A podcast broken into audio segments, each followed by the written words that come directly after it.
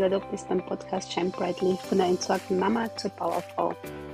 Mein Name ist Martina Jakobitsch und in der heutigen Folge möchte ich da gern oder möchte ich gerne über ernsthaftes Thema sprechen, das meistens ja im wahrsten Sinne des Wortes totgeschwiegen wird. Und zwar geht es halt um das Thema Sterbe- und Trauerphasen. Und der Tod gehört einfach zum Leben dazu, aber trotzdem trifft er uns meistens ziemlich unverhofft. Und wenn man die Trauer- und Sterbephasen kennt, hilft es einfach, sich in der eigenen Trauer zu verstehen und auch trauernde Menschen zu verstehen. Und deshalb möchte ich heute gerne die einzelnen Trauerphasen vorstellen und ich wünsche euch ganz viel Inspiration bei der Folge.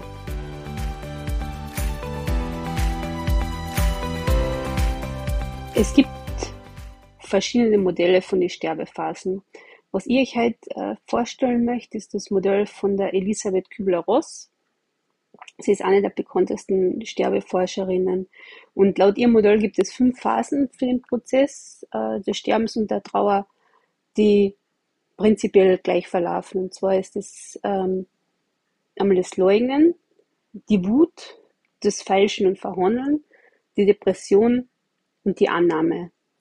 Und wenn man sich das so vorstellt, diese emotionale ähm, Beweglichkeit, noch die fünf Trauerphasen von Kübler-Ross, die sind, also zuerst diese emotionale Beweglichkeit ist in der ersten Phase bei diesem Leugnen im Schock ähm, relativ niedrig, dann geht die Emotion wieder hoch in den Widerstand, dann geht's runter in die Trauer und noch weiter aber in den Abstand, äh, Abschied.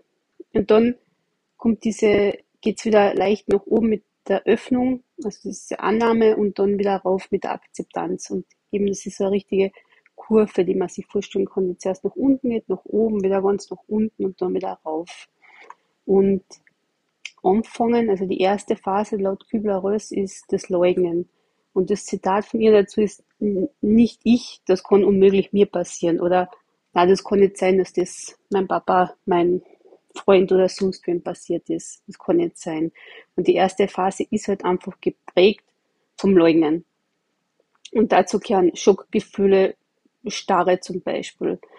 Und da wird einfach diese, diese Nachricht vom, oder diese Information über den bevorstehenden Tod oder, oder auch dies, die Nachricht vom Tod von den Angehörigen äh, verleugnet oder geleugnet kann man sagen. Gell?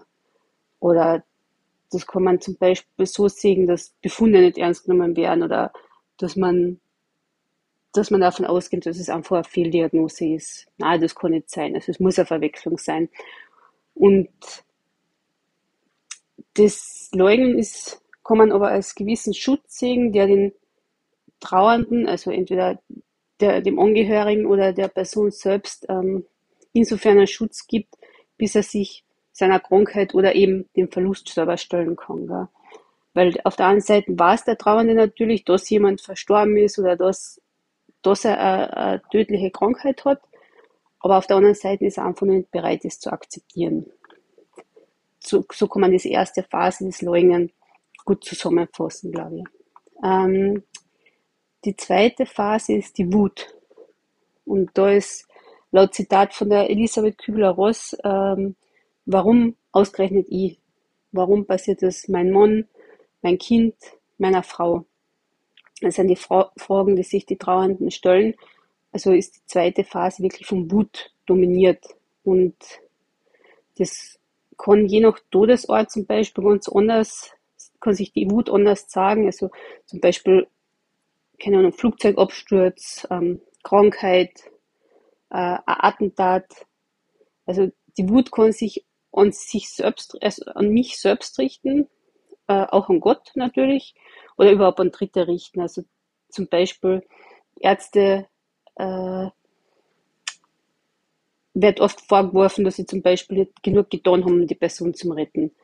Und was ganz wichtig ist, ist von der Phase, dass man, ähm, dass die unterdrückte Wut zu Depression führen kann. Also wenn man das alles in sich einfrisst, sondern besser ist die Wut wirklich auf eine gesunde Art und Weise zu leben, zum Beispiel im Sport, äh, keine Ahnung, äh, seine Wut auf einen Kopfpolster auslösen, reden, schreiben, je, nach, je nachdem, was einem gut tut, aber auf keinen Fall diese Wut in sich einfressen.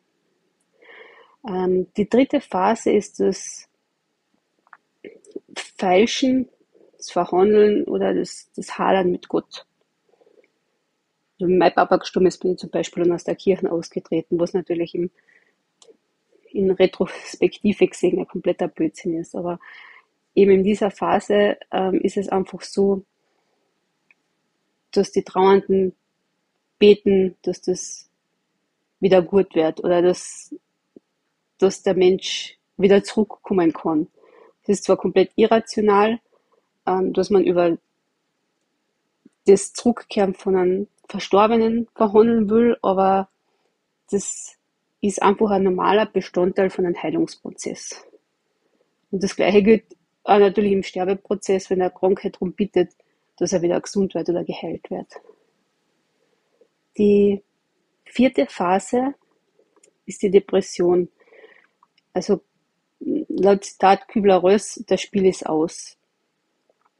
Und das ist eben so, dass da Trauernde wirklich diese hoffnungslose Situation sehen, entweder den Verlust von, von einem Menschen oder eben seine eigene Krankheit gegenüber, dass sie in einer, in einer Depression fallen.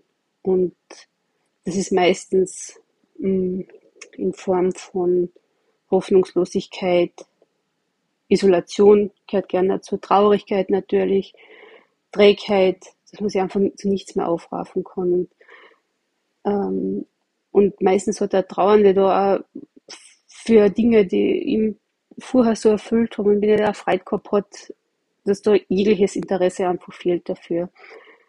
Und so eine Trauerdepression ist vorübergehend. Und die kann von Mensch zu Mensch natürlich anders dauern. Der eine kommt da schnell drüber hinweg, der andere, bei dem dauert es länger. Es kann, ist normal, dass das monatelang sein kann, dass jemand depressiv und niedergeschlagen ist. Es hat ja immer geheißen, dieses Trauerjahr nicht, dass man ein Jahr braucht, um diese Phasen zu durchleben, auch die ganzen. Die größte kann natürlich auch sein, dass das die depressive Phase ist. Gell? Und genauso wie für alle anderen Phasen auch, gilt sich, ja, so blöd es klingt, aber für die Phase Zeit zu lassen und sich nicht von außen einreden zu lassen, das ist aber gut, das ist ein halbes Jahr her und jetzt, jetzt könntest du aber wieder ein bisschen am Leben, am Leben teilnehmen. Oder sich einfach sagen zu lassen, was gut oder besser wäre. Das ist, das ist ein kompletter Blödsinn. Jeder Mensch trauert anders und das bedeutet im Umkehrschluss natürlich auch, dass ich dass jeder, jede Phase ganz anders durchlebt. Und wenn die Depression länger dauert oder wirklich über wirklich extrem langen Zeitraum hinweg, dann wäre natürlich schon sinnvoll, sich Hilfe zu suchen. Aber es kann einfach, halt, es dauert seine Zeit und ja, und die Zeit darf man sich natürlich erlassen. Ähm, die fünfte und letzte Phase ist die Akzeptanz. Und die Elisabeth Kübler-Ross zitiert das, äh, äh, Kübler-Ross äh, zitiert das, es ist gut so. Also sprich noch nach der großen Verzweiflung und den ganzen Kämpfen akzeptiert der Trauernde oder der, der Kranke die Realität. Entweder die Realität, ich werde sterben, oder die Realität, ein geliebter Mensch ist gestorben. Und dann eröffnen sich natürlich neue Möglichkeiten. Das Leben schaut nicht mehr so düster aus und das gibt langsam wieder Hoffnung. Und das ist ja so die, bei Verstorbenen, dass die Hinterbliebenen wieder Interesse am Leben finden. Ähm, sie können wieder ein Bild anschauen vom Verstorbenen oder an ihn denken, ohne gleich wieder von einer Trauer überwältigt zu werden. Und manchmal kommt sogar das Gefühl, dass man etwas gelernt hat aus dem Verlust aus. Aber und manche können durch das, was sie gelernt haben, vielleicht ganz neue Interessensgebiete äh, für sich kreieren und sind vielleicht auch wieder dankbarer für ihr Leben und das Leben von, von den Menschen, mit denen sie gerne zusammen sein. Und ich glaube, dass die Phase sicherlich neben der Depression oder depressiven Phase, so jetzt einmal, eine der schwierigsten Phasen ist für die Betroffenen, weil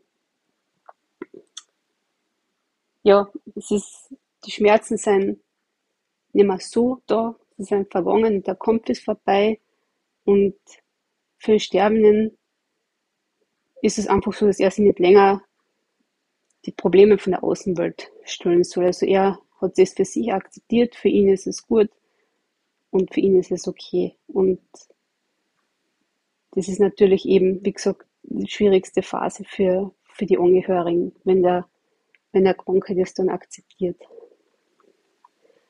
Ähm, was vielleicht wichtig ist bei diesen ganzen Phasen zum Sehen, dass diese Sterbephasen nicht von, äh, sage ich mal, eine gerade Linie ist, die verläuft, eben von, von diesen äh, Leugnen über die Wut, das Falschen, die Depression und die Akzeptanz geht das alles so durch, sondern es kann man sich eher vorstellen wie, wie ein Achterbahn. Zuerst ist die aktive Verweigerung, dann geht es runter in die partielle Verweigerung, in die depressive Annahme, bis man wirklich die bewusste Annahme hat. Dann geht es aber wieder in die, in die Trauer rein, also in die, in die Wut, in die aggressive Verweigerung. Also es schaut eher aus wie ein Achterbahn geht auf voller Linie und ja, das sollte halt auch klar sein, dass nicht nach jeder Phase man eine Hackhalle drunter tun kann. Also, das sind nur einmal die fünf Phasen, wie sie im besten Fall, sage ich einmal, verlaufen. Wobei das jetzt natürlich ein bisschen blöd klingt, aber man fällt immer wieder in eine andere Phase zurück. Und vielleicht so eine kleine Note noch, ähm, neben der eigenen Trauer ist es oft so, dass man neue Verwandte oder Angehörige, Bekannte trösten soll oder muss, je nachdem. Und das ist meistens sehr schwierig, weil man selber in der Trauer ist und am besten ist natürlich Gespräche zu suchen, Trost zu spenden, Anteilnahme zu spenden, weil oft hilft schon, wenn man einfach, ähm, wenn man einfach zuhört wo man einfach wirklich zuhört dem Trauernden, ist es schon teilweise sehr hilfreich, wenn man darüber gesprochen hat, sich einmal ausgebläht hat, man bei uns so schön sagt. Und ja, wie ja schon gesagt, es gibt keine, keine Anleitung, wie man seine Trauer überwinden kann und wie lange es dafür braucht, hängt wirklich letztendlich, wie schon gesagt, auch vom Menschen selber ab. Es gibt keine Aussage, wie lange die Trauer anhält. Und, aber über die Trauer, also über die Phasen der Trauer Bescheid zu wissen, kann einfach sehr hilfreich sein, um einfach zu erkennen, aha, da stehe ich jetzt an. Das habe ich jetzt aktiv durchgemacht. Ich weiß zwar, okay, das kann sein, dass ich wieder in die Phase komme, aber da war ich schon einmal und ich weiß, dass ich nicht so, ich weiß, dass ich das überlebt habe.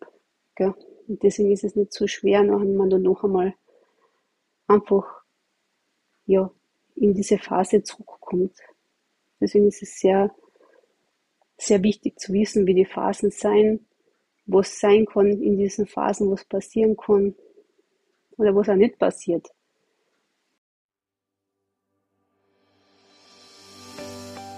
Die Folge war vielleicht ein bisschen hm, steif, trocken, aber ich glaube einfach, wie gesagt, es ist sehr wichtig, weil das Thema Sterben und Trauern offen zu reden. Und ja, in der Ausbildung als, als Trauerredner habe ich schon sehr viel recherchiert zu dem Thema, denn ein Trauerredner allein macht noch kein Trauerredner aus. Redner aus. Also es ist wichtig zu erkennen, in welcher Phase sich der Angehörige gerade befindet und da kann man viel besser auf ihn einwirken.